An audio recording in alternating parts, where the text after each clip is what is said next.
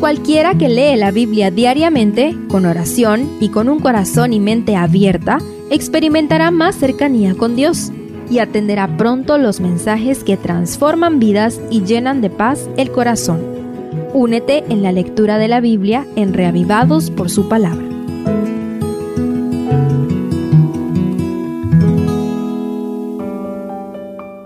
Esdras 4 Ayer disfrutamos del gozo de los repatriados al disponerse a reedificar el templo de Jehová. Ahora prepárate para conocer algunas dificultades que enfrentaron los israelitas que volvieron del exilio. Primero, una reacción alérgica a las alianzas. El primer cuadro que examinaremos se encuentra en los versículos 1 al 5.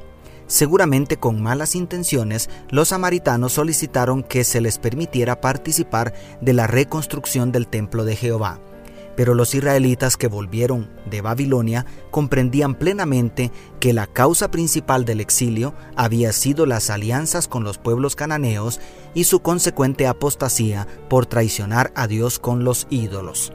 Zorobabel, Jesúa y los demás líderes dieron una respuesta contundente no nos conviene edificar con vosotros la casa de nuestro Dios, sino que nosotros solos la edificaremos a Jehová, Dios de Israel, como nos mandó Ciro, rey de Persia, declara el verso 3.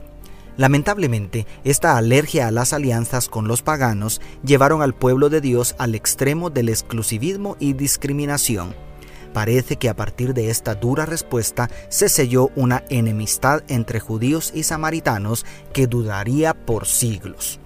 Segundo, una calumnia. Los molestos samaritanos y los demás pueblos de alrededor continuaron luchando por detener la reconstrucción de Jerusalén.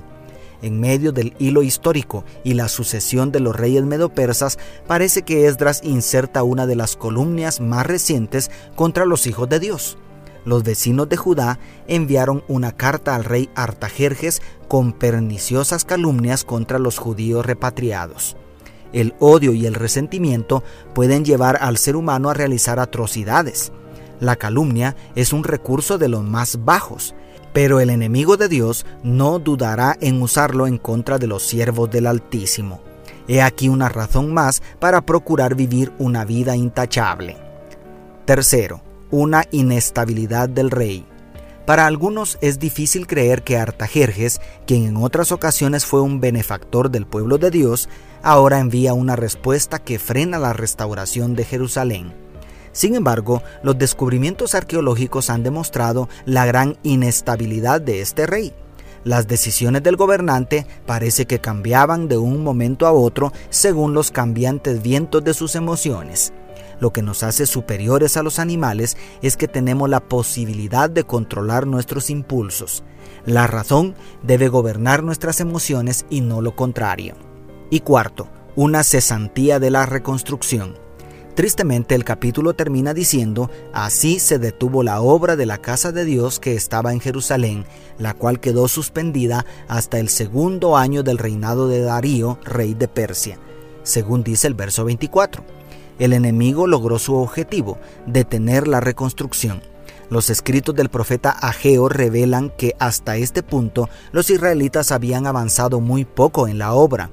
Ahora se detenían por la amenaza que representaba la carta del rey, aunque ya habían recibido la autorización de un rey persa, el rey de reyes, que estaba también de su parte.